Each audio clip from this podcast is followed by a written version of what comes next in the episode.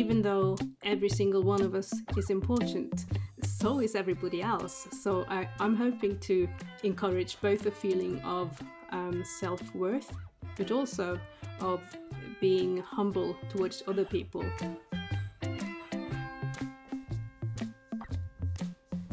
Hi，你在收听的是 Storyland 故事星球播客全球作者采访计划的第四期节目，我是 Gina。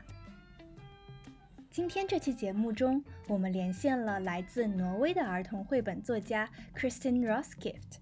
他的绘本作品《每个人都重要》在2019年获得了北欧理事会文学奖的年度最佳作品。而就在上个月，奇想国童书将这部作品引进在中国出版，让中国的读者们也能读到它了。于是，我们故事星球播客也借着这个机会，与作者 Christine 聊了聊这本绘本背后的故事。每个人都重要。这本绘本在短短六十四页中，画有两千七百六十九个人，他们每个人都有着独特的模样，每个人的故事更是形形色色，甚至互相关联。我想，这本绘本一大特别之处在于，我们可以通过不止一种方式来读它。比如，我们可以把它当做是一本数数书来读，数一数每页上的人数。书中有一页上画有整整一千个人。在访谈中，Kristin 也与我们分享了他画这一千个人的过程。这本书同时还是一本解密书，书中的配文告诉我们，图里其中有一个人马上就要当爸爸了，有一个人再也不想坐过山车了。但我们并不确切知道这些人是谁，而是完全可以按照自己的理解去解释这些图画和人物。大家有没有很好奇，为什么作者 Christine 要创作这样的一本关于人的绘本呢？他在访谈中除了分享他的创作初衷与过程，还回答了来自故事星球与三明治写作学院孩子们提出的问题。现在我们就来一起听一听这期《故事星球》与 Kristin Roskifte 的访谈吧。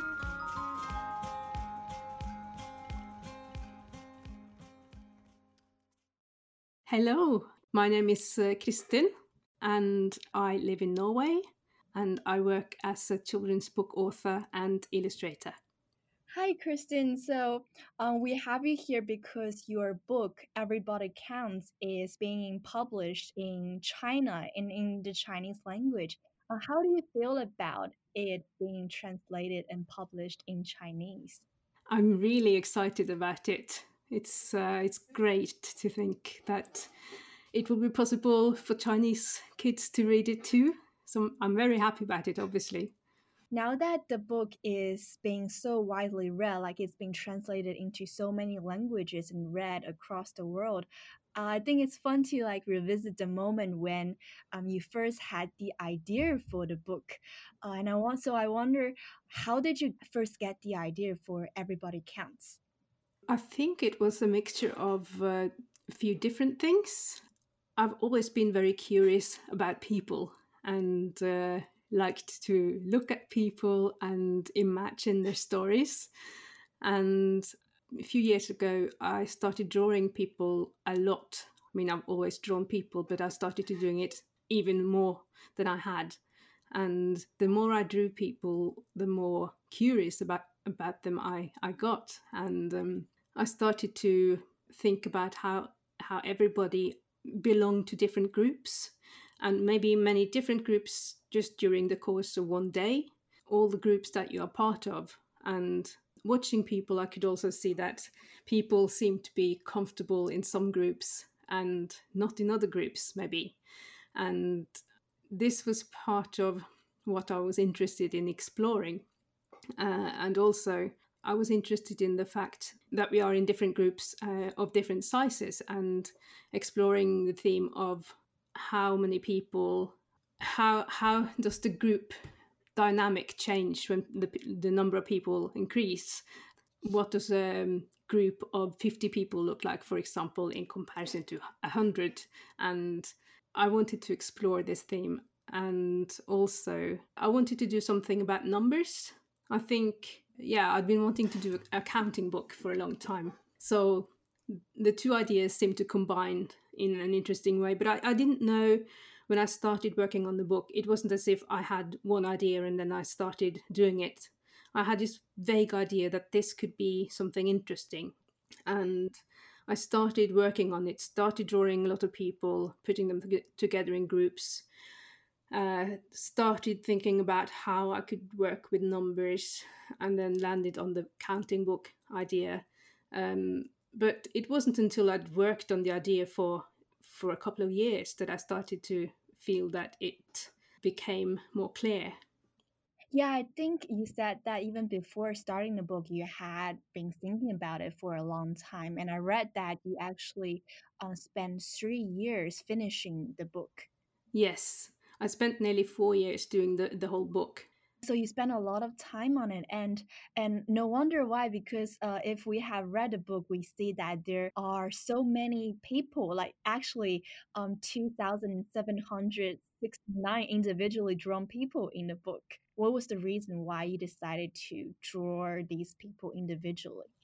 I think it was because I, I started looking at people a lot and I, I started um, trying to analyze how I made assumptions about people. I started looking at body language, for example, and what people were wearing, what people were carrying, and who they were together with. There were so many stories that started developing in my head. Um, in maybe the, the first couple of years, I just drew thousands of people, and then I started to uh, I'm, I, I, didn't do this very quickly. I could I could probably have made the book in a much shorter space of time, but then all these ideas wouldn't have had time to show up and develop. So I think it was a good thing that I didn't work uh, quicker. But I was interested in finding out how much of a story you could tell with just a single person, just from the way someone is standing or walking or from the the clothes that you're wearing, from the accessories that you're carrying, from everything. There's so many stories to be read in just one person. So so I never got tired of looking at people and and drawing them in hundreds of different ways. Also looking at how, how different people are. I just I love how different people are. Yeah, I think we can totally feel that when we're reading Everybody Counts because each person is drawn with such specific details. For example, um, there is this man which made an impression on me who is always looking down at his phone. Yeah, that is actually that is the one person in the book that the most children that I've spoken to have been interested in.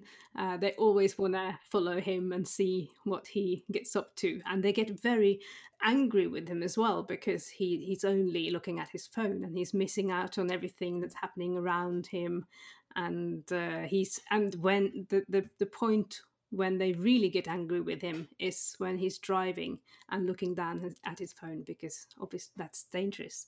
So uh, but in the end of the book you can see that he's he's missing out on a big thing on a big event yeah, so in the book, there are these characters, such as this man who's looking down at his phone all the time, that appear actually several times across the pages. And there are these little narratives going on for them, as you said. He misses out on a lot of things happening in the book.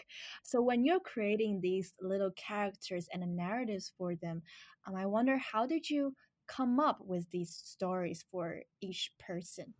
I think many of the ideas were just happening while I was drawing the people. Um, maybe um, by coincidence because of something I heard that day, or um, I didn't plan them out.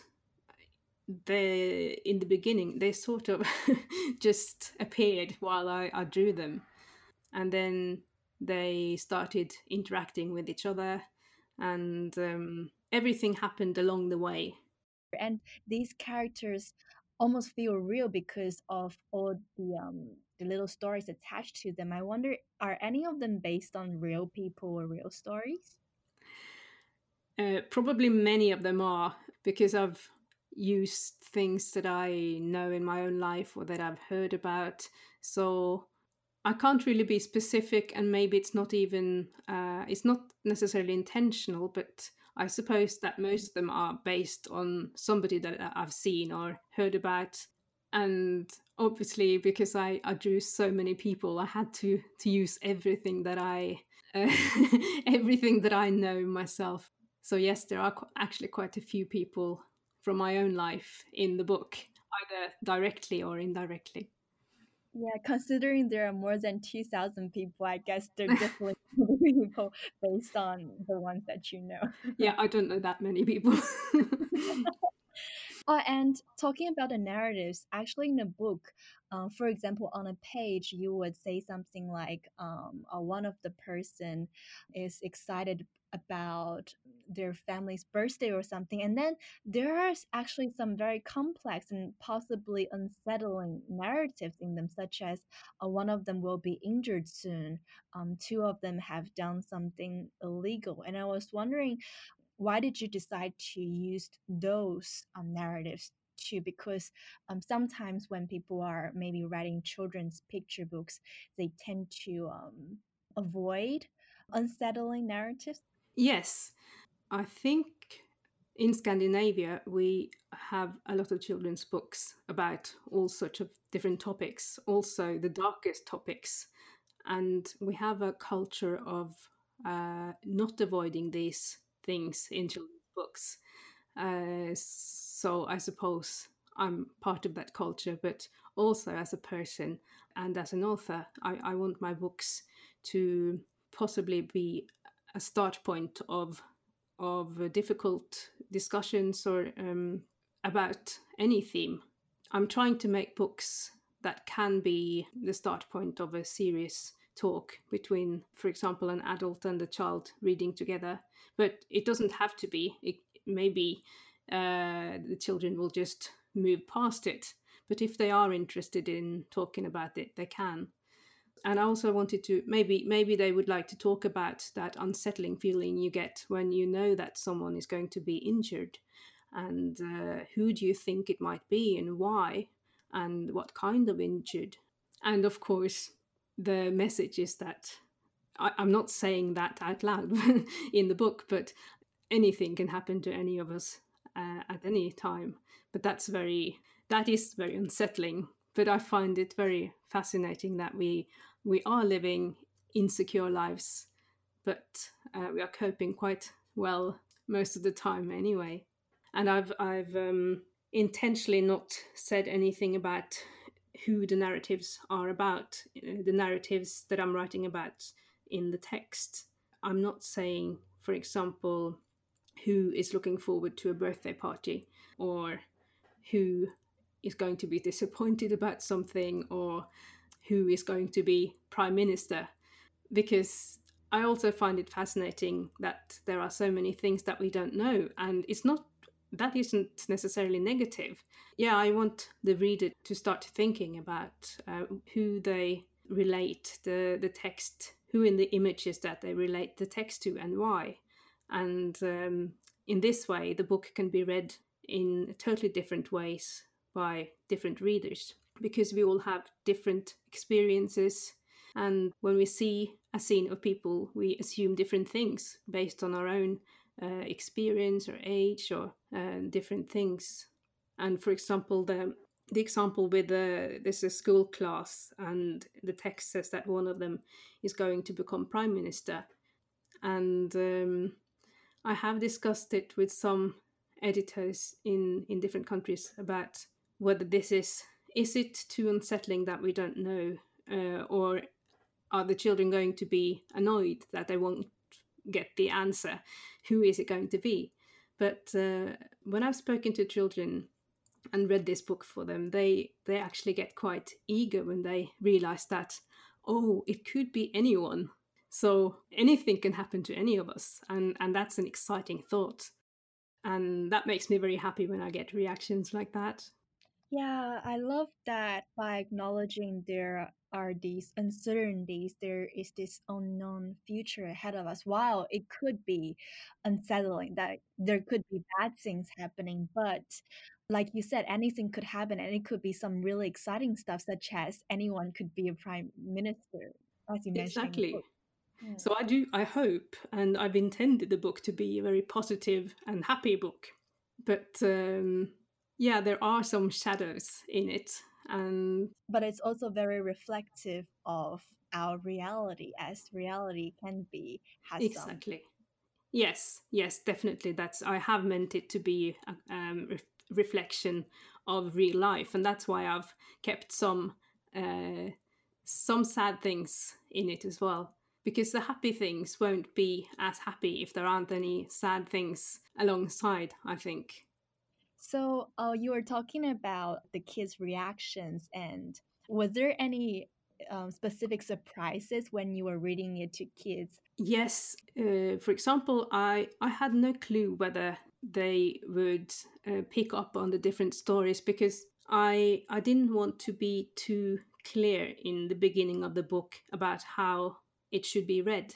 I wanted the reader to um, to experience it for themselves and to to have this feeling of having figured something out. When you realize that I can follow one person or i can i can count the people or whatever way you choose to read the book uh, the first time i hope that the reader would feel this sense of um, achievement just having figured something out. But i couldn't know that it would work and maybe i'd hidden the stories too well i was very nervous about this whether people would actually find the stories because i'm basically giving them a book and uh, asking them to find the stories themselves. But the surprise was that children are uh, much better at picking up on this than I dared to hope for. And that's my experience as a, an author from before as well that you should never underestimate children. They are great at finding details and uh, making sense of things and figuring things out, seeing patterns and finding the stories. Um, so that's been a great experience. Oh yeah, I totally agree on you with um, us underestimating kids maybe before we show them the book because I remember after the storytelling, um, the kids um, notice things that I didn't even notice before in the illustration. And yeah, and the kids actually have some questions for you. One is from five year old Ophelia, and she asked in regards to your page where you drew a thousand people and there are literally a thousand people drew on the spread and she is wondering how did you manage to draw a thousand people yeah that was a lot certainly a lot and i didn't know whether it was possible. I'd never drawn a thousand people before but i just started and drew one person and then two more and then it added up and the most difficult thing was actually to keep track of how many I'd, I'd drawn and uh, i asked my own children to, to count them uh, to make sure that there were a, a thousand and uh, they came up with three different numbers. So i had to count it myself and um, yeah so actually more difficult than drawing all the people was counting them and making sure that in fact it is a thousand because that was very important to me. If someone should count they should know that it's right um, I remember some kids looking at the page and they were like, "There's definitely copy and paste, but there is none, right?" yeah, there there are no copy and paste people in the book, and uh, or in some cases it's actually a point that people, the same person is standing in the same uh, uh, position in different situations. But other than that, I have drawn every single one individually because we are, that is very amazing as well. I think that we are all individuals and we are all different from each other. So that was very important to me that it was like that in the book as well. I love how you actually went about drawing these people individually. Here is a question from Yi Chen, who is eight years old. He asked, Was the criminal in the book caught at the end?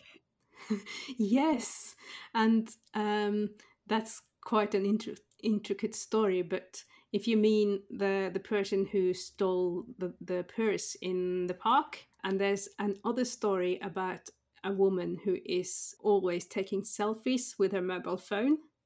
And by chance, she's standing uh, next or close to where the thief is stealing the bag.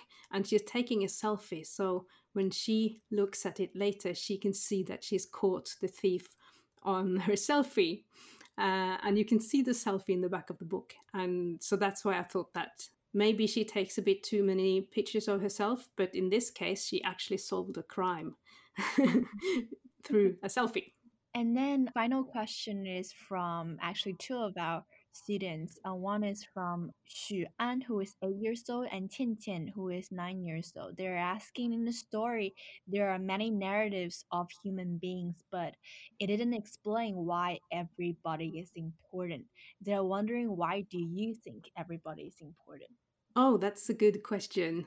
I obviously feel that every single person on earth deserves to to be to feel important to someone, and um, I, I think also one of the reasons why I wanted to, to write this book and to do it the way I did was to show that in, in the end, when you see the, the planet and the page before with a thousand people, you can start imagining that it could have started with every single one of those people.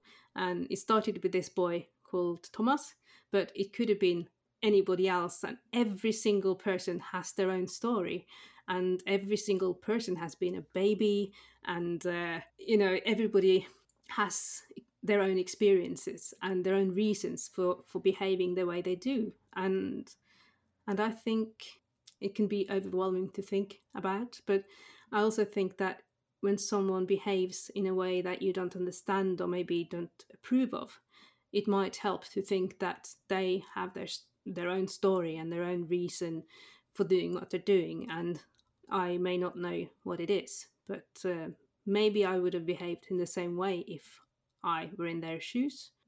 Yeah. Um. Yeah. There is this um reason, often this background of why people behave the way they do, and I think your book conveys the idea that there is a story behind everyone. Yeah, that has been my hope and intention. So that is the message you hope kids can get after reading the book. Yes, both that and, and also that even though every single one of us is important, so is everybody else. So I, I'm hoping to encourage both a feeling of um, self worth, but also of being humble towards other people and um, remembering that we are all part of one group. We we are all humans, and we share the planet right now. Yeah, we should be kind and considerate towards each other, then I think the world would be a better place if we could remember that a bit more often. Um, before we go, so at Storyland, often many of the kids are creating their first book at Storyland for the first time. And I'm wondering what is one piece of advice in terms of writing or creating you wish you had received before um, starting on your first book? Oh, that's a great question.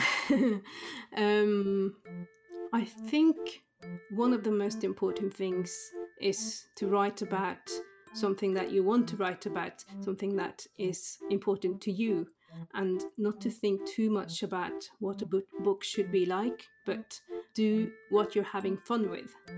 If you're particularly interested in a topic, or yeah, write about what interests you, and um, yeah, be yourself, have fun.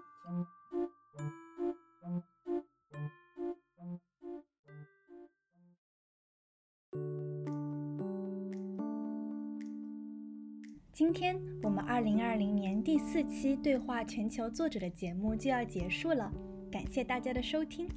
Christine 的《每个人都重要》已在中国出版，相信大家在阅读后会对作者的话有更多的理解。欢迎大家在喜马拉雅、荔枝或是其他播客平台搜索 Storyland 故事星球，订阅我们的节目，第一时间听到我们连线全球作者们的声音。